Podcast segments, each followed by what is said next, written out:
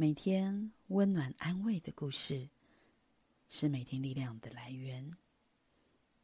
朋友们，今天心里有个感动，想与你分享一段催眠故事，来为你加油打气，让你在催眠中遇见自己，进而重新认识自己的过程中，借此得以跨过人生的难关。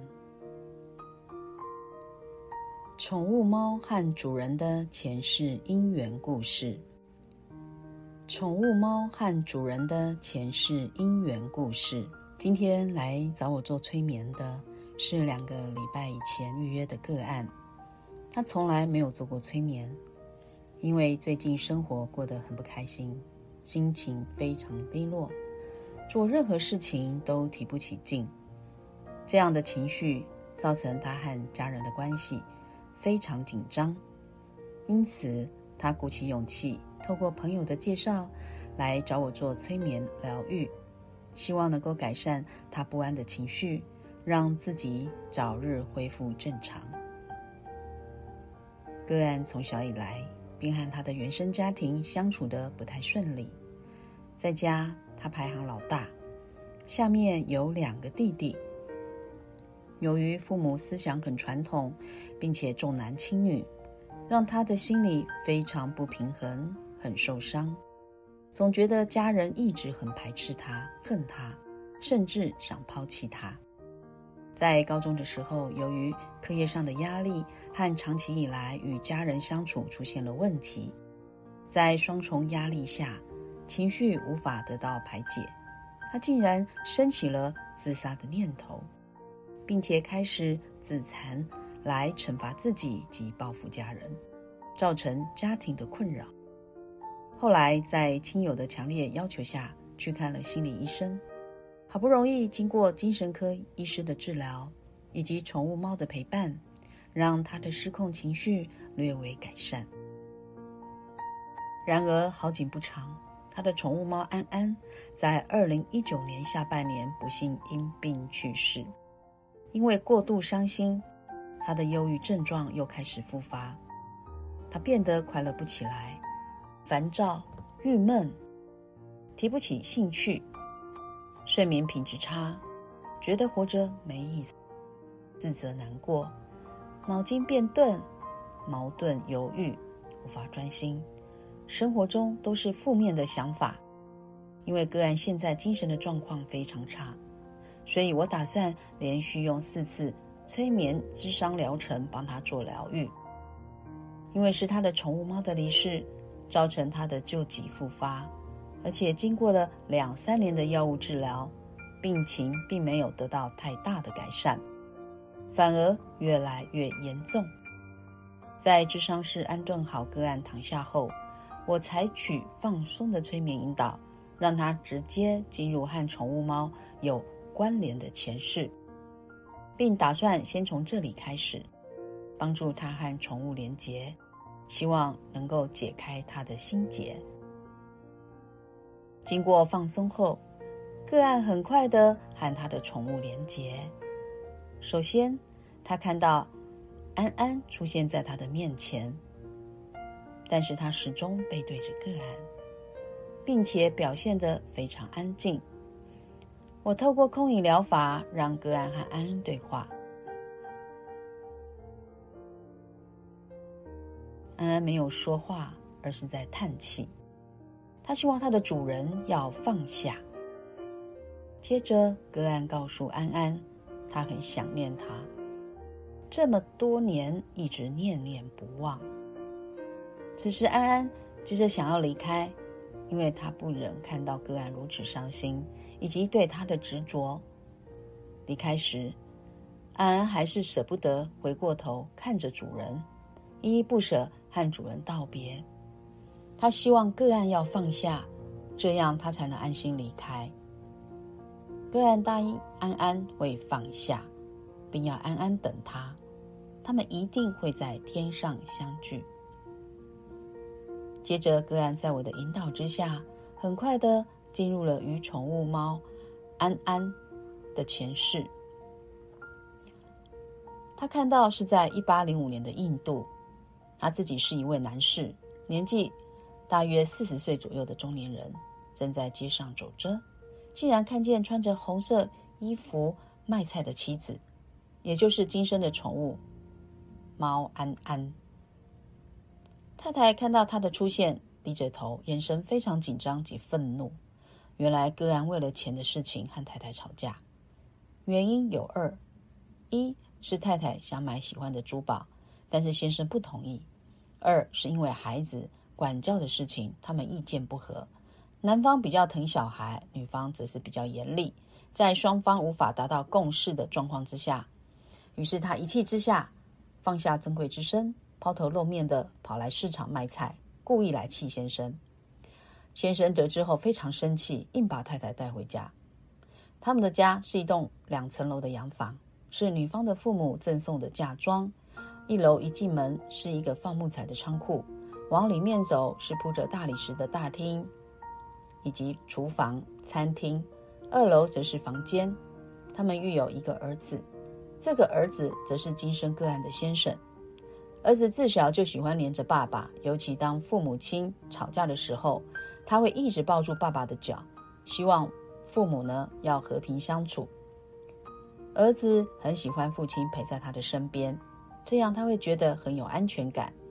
很巧的是，在前世的儿子成为今生个案的先生之后，平日这位先生对个案没有什么要求，只是要他陪在他的身边就好。我问个案那事，他们夫妻是如何认识的？个案说，他们相识很特别，感觉是现代版的富家千金爱上穷小子的爱情故事。由于印度自古就有种姓制度，嫁娶必须门当户对，相同种姓，低种姓嫁给高种姓，或者高种姓嫁给低种姓，低种姓不但无法晋级高种姓，反而夫妇一同贬为贱民，后代也不可翻身。这个印度啊，印度教这种种姓不平等，两性呢当然也就不平等，尤其是歧视女性啊。所以婚姻嫁娶哦，女方都必须付出高额的这种呃嫁妆。个案自己的家族呢是世代砍柴的樵夫，属于废舍，也就是第三等人；而太太则是刹帝利，属于第二等人。他们相识于河边，在他三十岁左右，有一天砍完柴。经过河边时，遇到一位美若天仙的二十多岁的女子帕契蒂，正在河边梳洗。他一见钟情，并对她展展开热烈的追求。在他用心的经营之下，两人的感情逐步升温。果然，皇天不负苦心人，最后终于赢得美人心。然而，因为他们的地位悬殊，不是同一个阶级，所以双方结合实在有些困难。果然，刚开始女方父亲非常的反对，但是女方的母亲却是同意的。为什么呢？原来他是有条件及原因的。他的条件便是男方必须入赘到女方家，男方为了爱情被迫同意。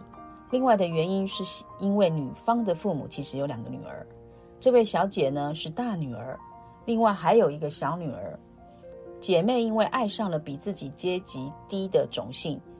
且得不到家庭的同意，啊，妹妹呢，竟然在这个父母亲哦强烈的反对之下，啊，这个女儿呢，小女儿就离家出走，再也没有回来了。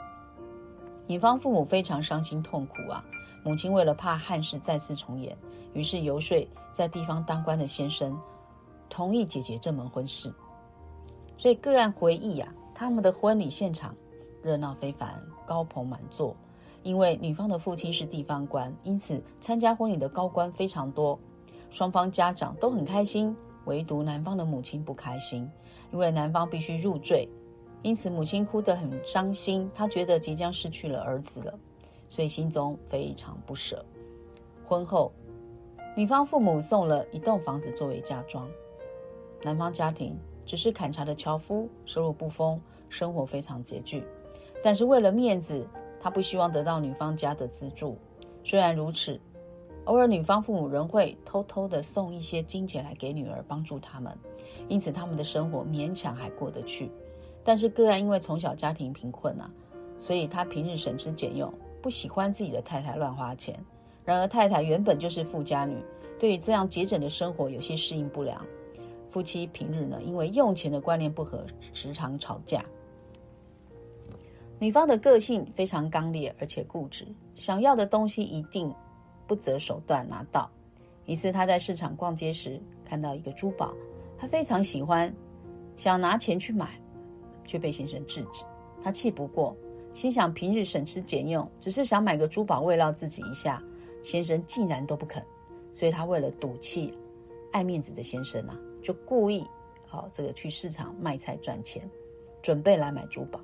有一天，男方在逛市场时，竟然撞见太太在卖菜，他非常生气，觉得不给他面子，他立刻制止他的行为，并将他带回家。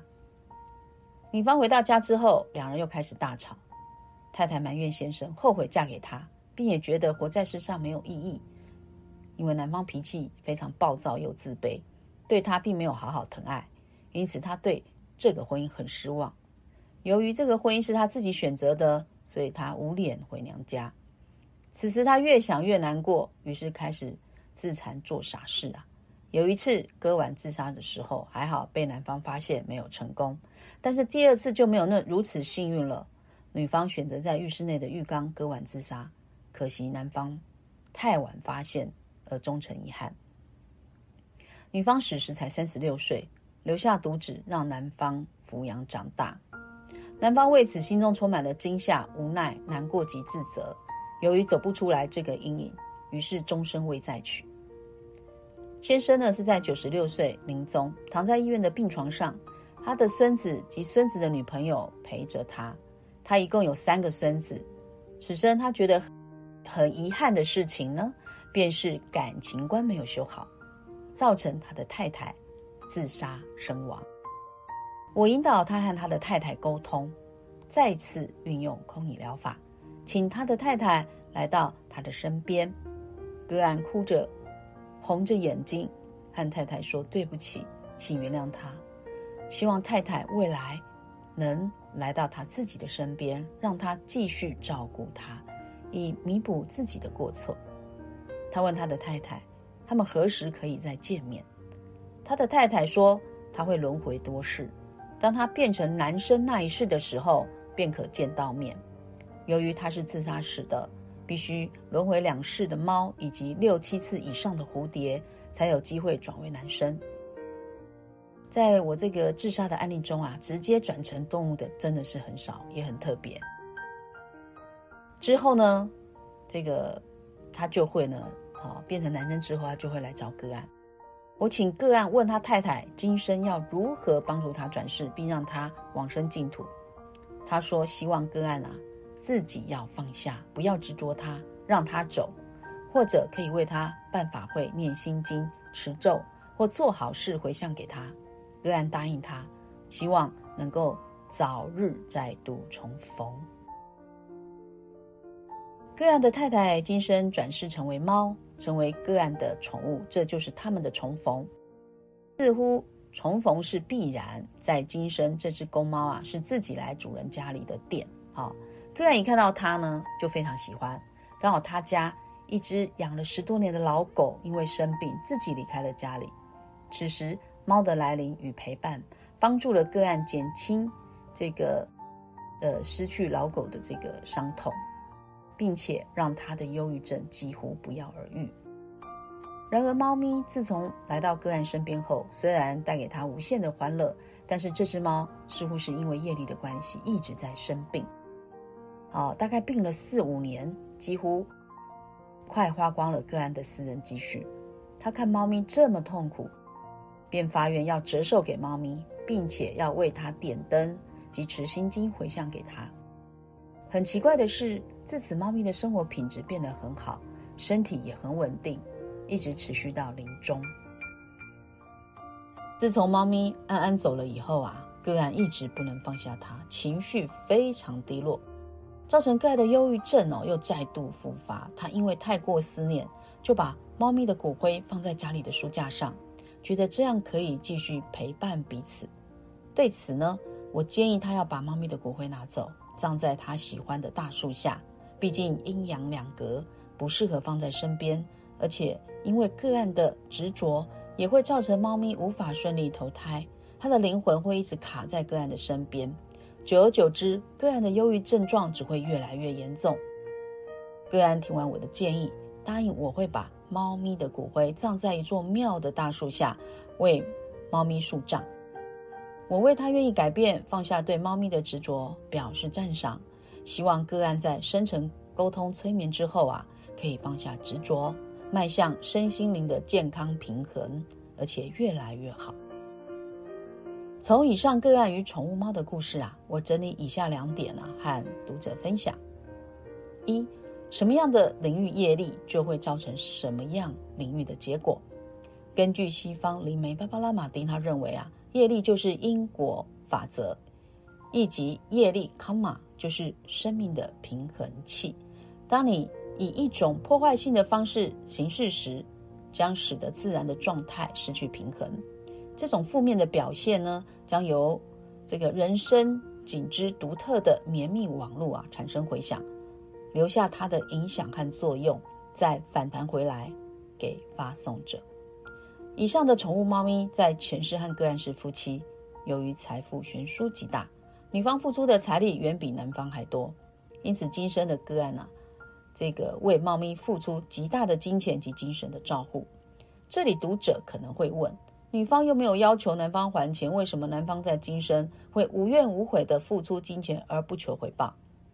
因为呢，业力其实就是生命的平衡器，非常中性，没有好坏之别。前世女方为男方付出了金钱，重点是男方接受了。今生女方转换为个案的猫咪，因而也得到了个案的金钱帮助，因此将业力达到平衡，也就是互不相欠。这里呢，给笔者一个启发：今生我们待人接物要有这个三千万，要记得。好，第一个千万。无功不受禄。二，千万不要欠人金钱。三，千万不要欠人人情。因为今生我们从别人身上得到的任何好处，基于业力平衡法则，今生不还，下辈子也要还。尤其一些喜欢贪小便宜之人呐，更要引以为戒。由于疫情影响，很多行业陆续倒闭，因此造成许多人的失业。有些人便开始借此动歪脑筋赚钱。所谓君子爱财，取之有道。其中这个“道”字呢，是代表了仁义合法之意。有些人啊，为了赚大钱，加入诈骗集团，骗取他人的钱财。所以诈骗集团如雨后春笋般的出现。尤其透过社交媒体，又加上这个现代人的精神空虚啊，一般人很容易受骗上当。诈骗集团的成员不相信因果。他们透过不正当的手段夺取别人的金钱，使别人受到财务损失，甚至家破人亡。然而，根据业力平衡法则，诈骗集团的成员必须在今生或来世要偿还被他们骗的人的这个金钱债。如果今生你不幸刚好是受骗者，那也要有这个三点要特别注意哦。第一，啊，除了第一要报警处理之外，第二也要想到自己是不是前世也曾骗过他人的金钱，今生他人来讨报。因此，受害者首先要放下心中的怨恨及痛苦。其次呢，希望透过自己受骗的经验啊，提醒他人不要再上当。第三呢，心中选择原谅以及祈祷诈骗集团的成员啊，希望他们早日回头走上正途。如此的心理素质，便能让自己好对于金钱上的业力得到平衡，而不再和业力牵扯。当然，这些诈骗集团仍然会受到应有的法律制裁及惩罚。可怕的是，若今生不忏悔改过，则来世必须加计利息来偿还受害者的债务。第二个，透过前世回溯催眠的方式，可以为个案带来生命意义的反省及思考。个案透过前世回溯催眠。让他深刻体悟业力因果法则，让个案明白啊自己的缺点以及所犯的错事，在此，在这个在今生啊哈有机会呢去悔改及弥补。另外，也可以释放现有生活中的压力、恐惧以及情绪所带来的障碍及痛苦。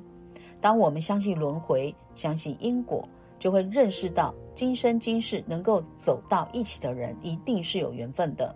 只是有可能是善缘，也有可能是逆缘。夫妻的结合乃是因为双方有强烈的这个业力要素存在，因为业力的联系呀，受到彼此吸引而步入婚姻。然而在婚姻中最重要的是所学习到的课题，就是两个人相爱，就两个相爱的人结婚，双方会将长处啊带进这段关系里。然而不论这个业力的好坏。双方都得负担分担伴侣的业力，因为双方所做的一切都是出于对另外一半的爱。总之，今天个案透过回溯前世疗法，了解宠物猫安安和他前世姻缘。事后，他告诉笔者啊，当他做完疗愈后，心里舒服多了，忧郁的情况也改善了。回溯前世，呃，这个回溯前世疗法。是现代有关精神及心理治疗一种非常有效的方法，这些年来的成就极为可观。笔者对运用催眠哦做回溯前世疗法非常有信心，期望未来啊在这个领域上能够发挥所学，并且继续的耕耘及努力。这是透过催眠疗愈方式与个案一起展开的前世今生探索之旅，开启内在潜意识，解读人生因果，打开心中纠结的故事篇章。如果你听到这里，感觉对你也会有一定的帮助，或者是想对自己有更进一步的探索，都欢迎你来预约我们的服务，透过催眠疗愈。来了解前世今生与自己的对话。喜欢玉婷的朋友们，欢迎您到王玉婷疗愈师的官网，或者是到 YouTube 点赞、分享、订阅哦。这里是玉安阁工作室，我是王玉婷疗愈师，我们下次见。